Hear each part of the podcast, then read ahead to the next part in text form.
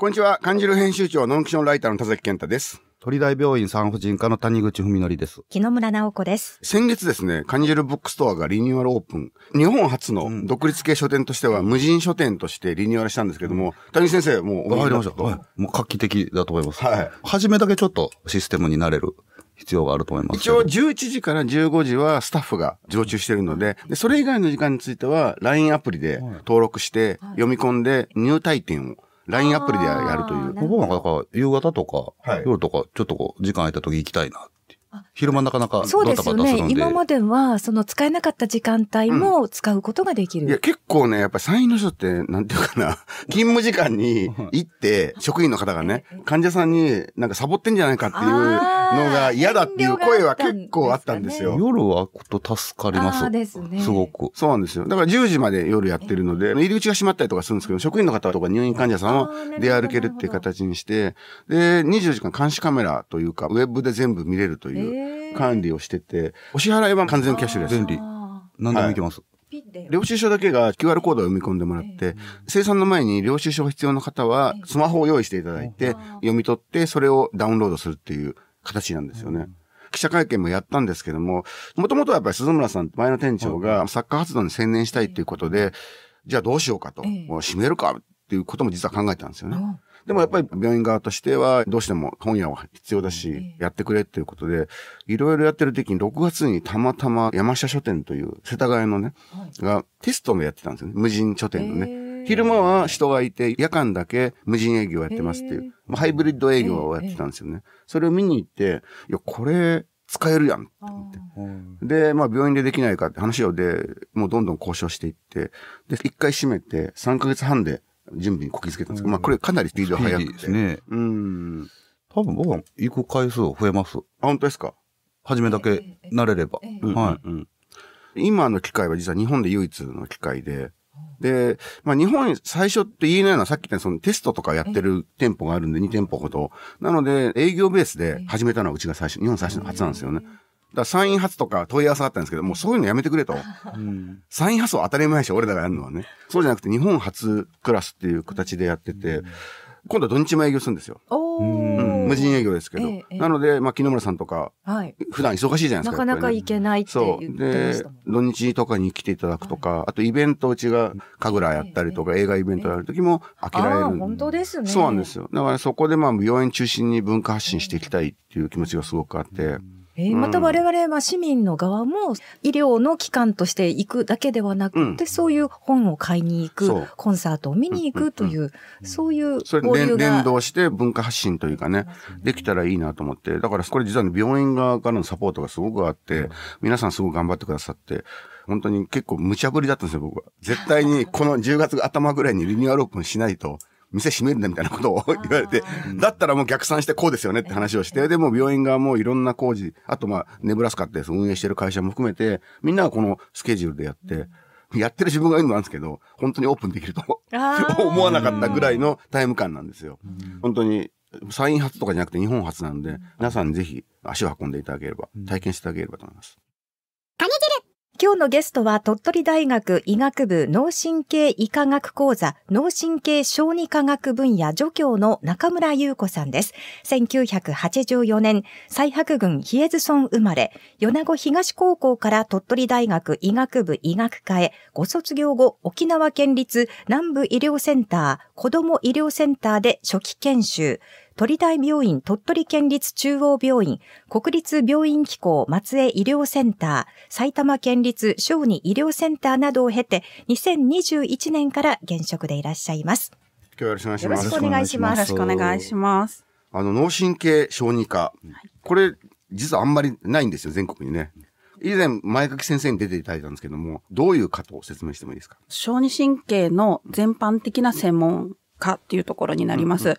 小児神経科っていうと、転換を中心にやっているっていうふうに思われがちなんですけれども、当科の場合は転換だけではなくて、救急疾患も見ますし、発達障害も見ますし、周産期障害であったり、筋疾患であったり、何でも神経に関することはすべて当科で請け負うというような形でやってます。これ幅広いんですよ、やっぱりその。はい。子供だけじゃないですねあ。、そっか。年齢の大きな方もいらっしゃいます。谷口先生は産婦人科ですけど、はいはいあの、お付き合いはあるんですか？私ども産婦人科なんでもお産がありますよね。うんその後は大体こう、新生児科、てか小児科にまず何か異常が見つかったりしたらそちらに見ていただくんですよね。NICU っていう、NICU まあ、新生児の集中治療室みたいなとこね ?ICU の子供バージョンです。よくあるのが、あの、早産って言って早く生まれちゃったとか、出生前に異常が見つかったとか、そういうことを見ていただくと、その後で神経学的に何かこう異常があった時には、脳神経小児科の先生に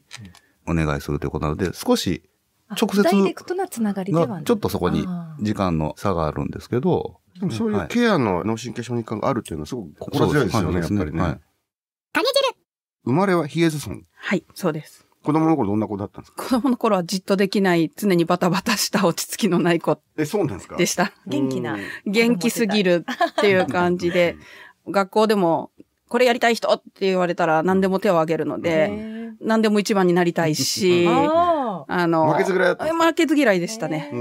男の子にもかけっこでも負けたくないのうんで、人一倍走るみたいな。うん。はい。頑張り屋。頑張ってたというか、負けたくないから、とにかくやるみたいな。バイタリティいや、ですね。そうですね。で、米子東高校行って、はい。鳥取大学医学部目指す。んで、これきっかけは何かあったんですか？私、あのーあんまり高校時代成績良くなくて、え そうなんですか？うん、成績もですけど、ちょっと人間関係も悩んだりとかしてた時期もあって、でも医学部には行きたいと思っていて、うんそんな状況でセンター試験受けるので、うんまあ点数はあまり良くなかった。うんうんうん。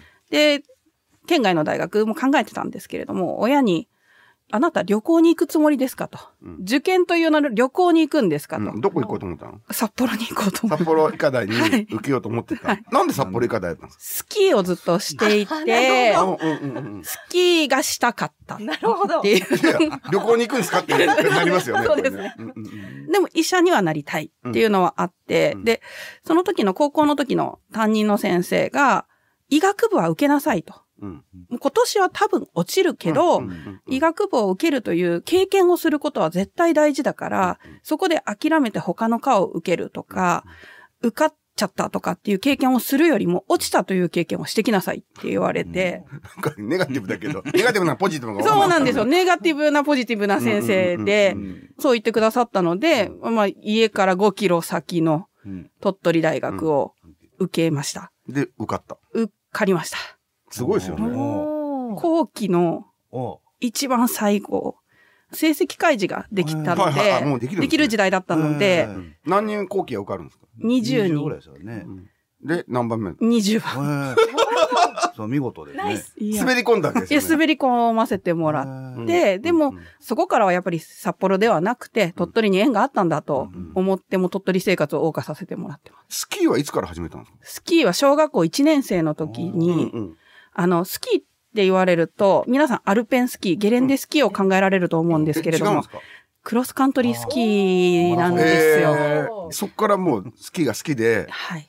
で、やっぱり医学部に行く受験があるとかっていうところで、高校の時はどちらかというと子供たちに指導をする側に回らせてもらって、うんうん。その指導をしてた時にたまたま鳥取大学の医学部のスキー部の先輩方もうん。私の指導のコースに来られてうんうん。お会いしてうん、まあいつか一緒に滑れたらいいねって言われたのが高校1年生の時だった。すごいですよね。それで、なかなかクロスカントリーをやってる人自体がいないですのでなんでクロス、カントリーやったんですか父が、これからの時代はクロスカントリースキーがやってくるって言ったんですけど、全然やってこない。やってこないやってきてないんクロスです。カントリー結構きついんですよ、いや、ね。きついです、きついです。きついですよねだから、ノルウェーとかフィンランドとかでは、健康スポーツとしてはすごく有名で、コースもあるんですけど、私が始めた時はクロスカントリーコースを整備するとかもほとんどなくて、自分で雪を圧雪したりとか、細いやつ。はいはい。細いやつ履いてそうです、。そうです。スノーモービルを大人の選手の方が借りてコースを作るみたいな、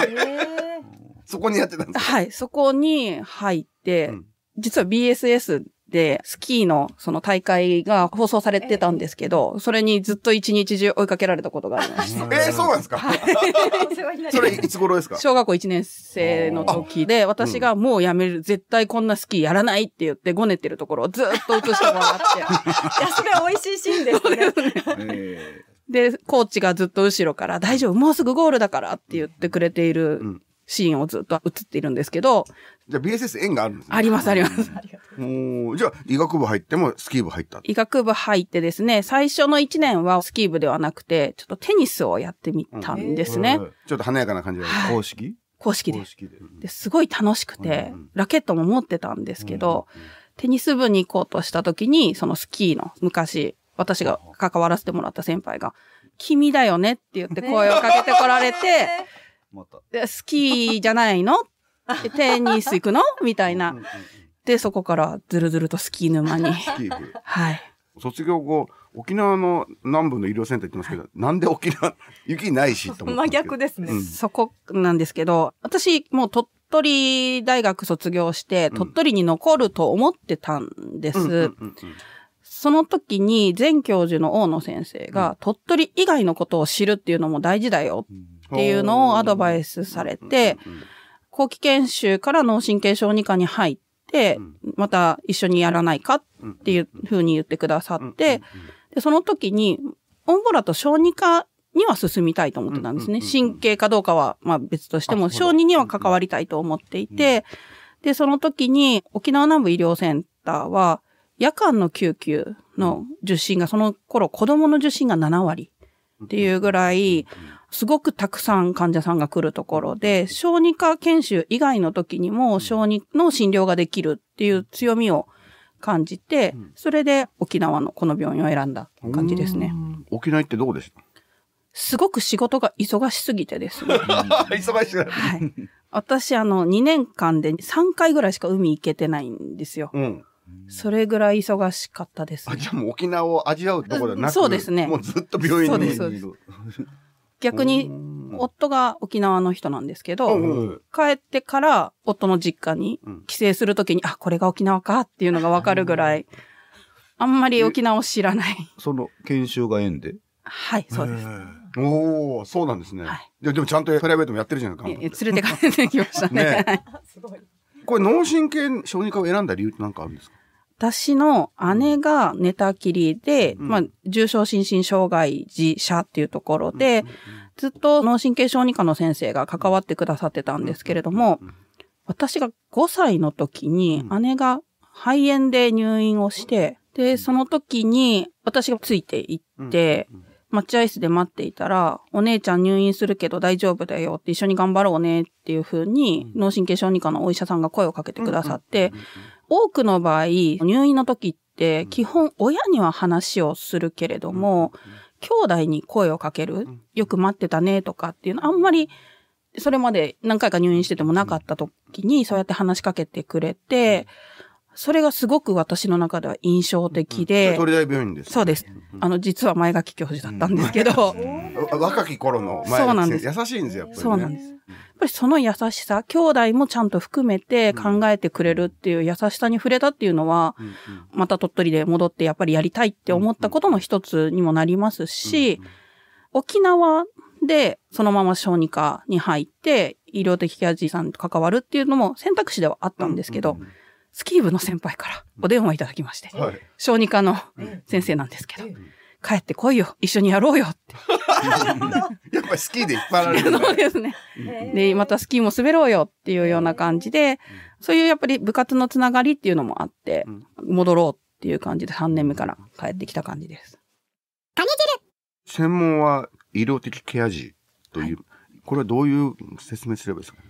あの、普段から医療的ケアを必要とする。医療的ケアっていうのが人工呼吸器だったりとか、吸痰、常に痰を引かないといけないような人だったりとか、ご飯を自分で食べられない。で、かつ、刻み食とか、そういうものでも難しいっていう人の場合は、景観栄養っていうお花だったりとか、色を作って栄養剤を注入したりするんですけど、そういうことが常に必要なお子さんを指す言葉になります。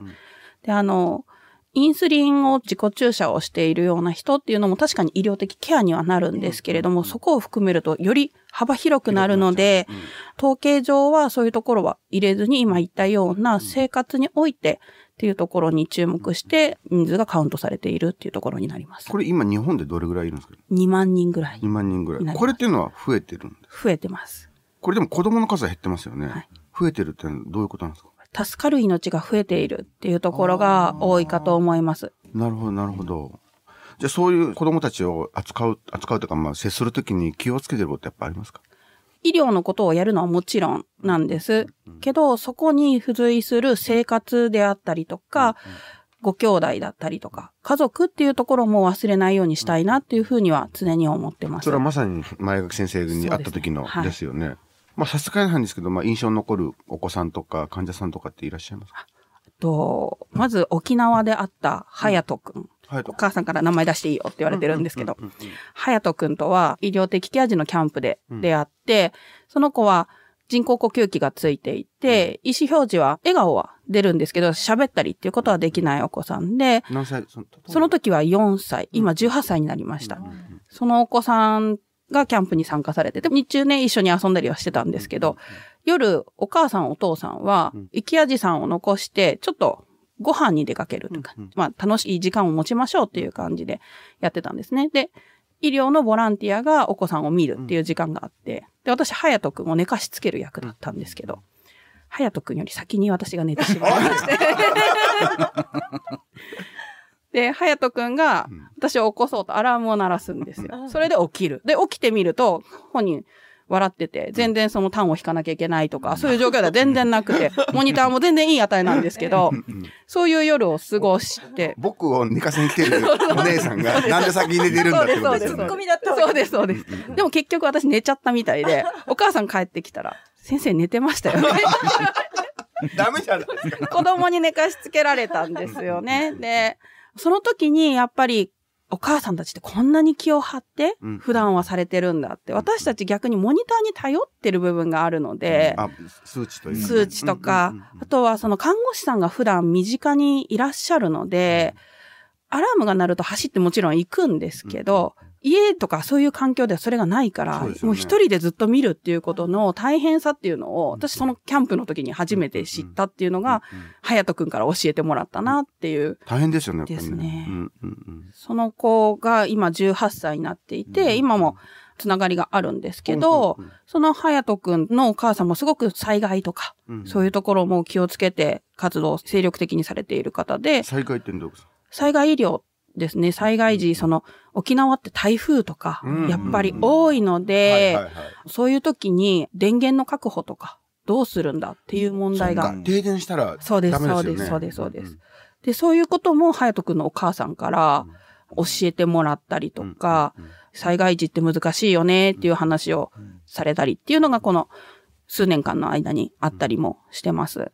加えてですね、埼玉に私2年間。あ、そうですよね、埼玉。またなんかいろんなとこ行ってますね。なんで埼玉ですか？埼玉は、先ほどあの NICU にね、あの、ちっちゃく生まれたお子さんが、うん。あの、ね。はい。おっしゃっておられましたけど、そういうお子さん次 NICU から出た後のケアをどうするかっていう問題で、ちょうど私が埼玉に行った頃、ポスト NICU とか、ポスト PICU、出た後どうするっていう問題がすごく問題になっていたところなんですね。?PICU って何ですか？ペディアトリック ICU、小児の ICU です。うん NICU とは違うんですね。はいはいはいうんうんうんうん NICU は赤ちゃんなんですけれども、新生児ってことですね。はいはい。具体的にどういうことですか？その結局ケアが難しいので、NICU から出られない。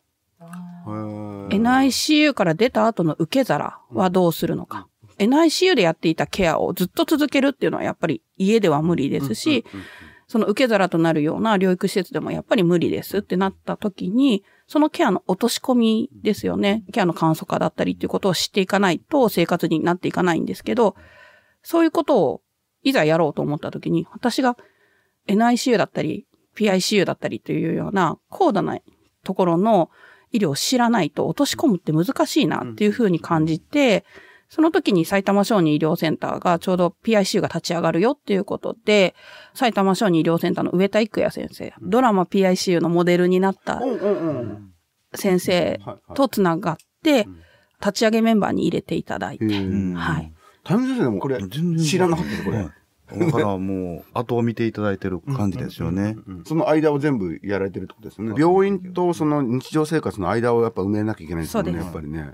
そこで病院っていうところも私も知っている知識が中途半端だなと思ったのもあって、救急集中治療をやりたいっていうところで埼玉に3年行かせてもらって、集中治療の勉強させてもらったんですけど、その時に会った、みちかちゃんっていう医療的ケア児の女の子がいて、その子はもうお母さんが家で在宅でしっかり見られてるんですけれども、もう最重度で人工呼吸器もついてる、胃ろうもある、注入の回数とかもなかなか多いですし、お出かけってなるとすごく大変っていうお子さんで、その子がまあ体調崩して PICU に入ったりとか HCU に入ったりすると関わらせてもらってたんですね。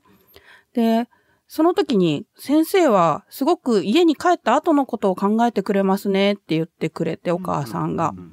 いや、帰るから、やっぱりそこ考えて、今からいろいろ立て直さないといけないよねっていう話をしてたんですね。そうすると、お母さんがそういう視点持ってくれるとすごい嬉しいって言ってくれて、またこのお母さんとも今でもつながりがあって、実は埼玉を去るときにお家に呼んでくださって、みちかちゃんの普段の日常生活を見させてもらったんですけど、在宅の家の中っていうのは、かつ医療的ケアがこれだけ多い、お子さんの医療的ケアを家でね、見させてもらったって結構衝撃で、私も姉を通して、寝たきりの人、重症心身障害者の人の生活っていうのを見てるつもりだったけど、イケアが加わるとこんなにも違うんだ。もうそれは電源とかもやっぱもうそうです、そうです。電源もすごくかなり機材も多い多いでです、多いです。もうベッド周りも機材だらけっていうような感じですし、それこそモニターもついてるので、音も鳴りますし、姉との生活よりもやっぱり音っていうところでも違いますし、やっぱり張り詰め方っていうのも違うなっていうのをすごく感じて、で、その子との出会いっていうのはすごい大きくて、最初、埼玉で集中治療を続けてもいいかもなって思ってたんですけど、また沖縄に続いて。ほださりやすいので、うん。その時に、いや、やっぱり鳥取に帰って、うん。原点に戻って、生き味の方の医療をしようと、うん。もっと多くの人に関わる医療を展開したいなって思って、鳥取帰りますって。逆にみちかちゃんとの出会いがあったから、原点に戻れたとは思います。偉いよね、木村さんね。本当に、バイタリティもありますし、うんでもやっぱりお姉さんとの付き合いもあるじゃないですか。やっぱりそれはやっぱ子供の頃に大変でした。やっぱりそうでもなかった。多くの兄弟児が感じるような、まあ私からするとお姉ちゃんばっかりみたいな。ああ、そうですよね。そうですよね。もう親もかかり気そうです、になりますよねそうです。んやっぱり母は姉に関わるので、ん私がどこか行くってなるとどっちかというと父と一緒に出かけることの方が多かったですし、姉も体格が良くなってくると旅行に行く先っていうのも限られてきたりもしたので、ここに行きたいから行けるっていうものでもなかったので、そっかそっか。お姉さんの行けるとこが優先でそうです妹はついていかなきゃいけないってことですよね。それはありましたけど、今から考えるとすごく充実したというか、いろんな視点を持たせてもらった、うんいい生活をさせてもらってたなとは思います。うんうんうん医師としてのなんか深みというかね、なんか出ますよね、やっぱりね。そうです人としてのやっぱりね。あとはやっぱり私も母を見て育ってたので、そういう医療的ケア児さんだったり、重症心身障害児のお母さんの気持ちってわかるって思ってたんですよね、若い時。でも実際自分が母になってみて、あ、これは母じゃないとわからない。兄弟の視点じゃわからないところもあるなっていうのを感じた部分が兄弟の視点と母の視点と別の視点があるってことですよね。そうですね。なので、兄弟だから知ってるよじゃなくって、その人がどう感じるかっていうのを大事にしなきゃなっていうのはすごく思いながら今診療してますね。中村さんにこれだけは聞きたい。趣味は旅行という中村さん、今までに行った場所、国でお気に入りを3つ教えてください。そうですね。初めて行ったタイとエジプト、エジプトまで行ってんですか？なんでエジプト行ったんですかピラミッドが見てみたかったっていうのはありますね。もう一つは、香港も結構楽しみましたね。タイはですね、さっき高校がちょっと辛かったっていう話をしたと思うんですけど、辛い時期に外務省の派遣でうん。行かせてもらって、え高校の時に行ったんですか？高校の時です。その時に派遣された先が、チェンマイの、チェンマイ、はい。山の中ですか？そうです。うん、行ったこのとあります？僕も。60キロ南にちょっとだけ下ったところのランプーンっていう街で何にもなかったんですよ。で、なんもなかった。何にもない。で日本語通じますって言われてたんですけど、全く通じない。通じないでしょ、絶対。通じないで。全然通じないです。日本語クラスの子のがホームファミリーだ。あの、ホームステイ。ホームステイの、あの、受け入れ先だったのでうん、喋、れるって言われてたんですけど、ご飯食べましたかぐらいしか喋れなくて。でも、すごい辛かったんですよ。人生最大に辛かった1ヶ月ぐらい辛かったんですけど、その時に、高校から外務省関連だったので、JICA の活動先とかも見させてもらって、窓がない。窓に鳥小屋とかにあるような網のがつけてあるような。そうなんです。まあまあよくありますよね。海外だと。ですね。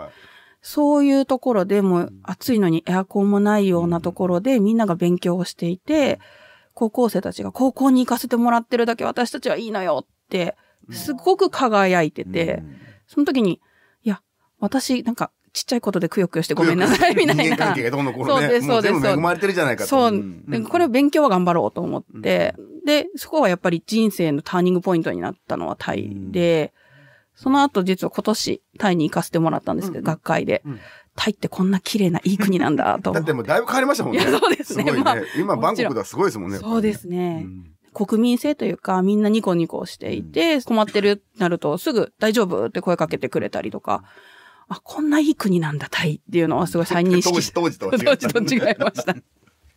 なんかいろんなことをもうプラスに変えていく、うんそんな力がある先生だなという印象を受けました。うんエネルギーがすごい。圧倒されてんじゃないうん。ですか、うん先生。なんか、ふんふんふん聞いてるだけで。ちょっとね、本当いや本当に力を感じました。はい。ありがとうございました。今日のゲストは鳥取大学医学部脳神経医科学講座脳神経小児科学分野助教の中村優子さんでした。さて番組宛てメッセージもどうぞお寄せください。BSS アプリからまたメールはかにじるアットマーク BSS.jp まで。番組はラジコ YouTube でもお聞きいただけます。来週もカニ汁ラジオ土曜のお昼0時25分からの放送です。お楽しみに。また来週です。さようならさよ。ならほんなら、ありがとうございましたありがとうございました。ありがとうございました引き出。しいっぱいありますね。でも面白いですよね。もうどんどん聞きたくなっちゃうっていうか。ありがとうございます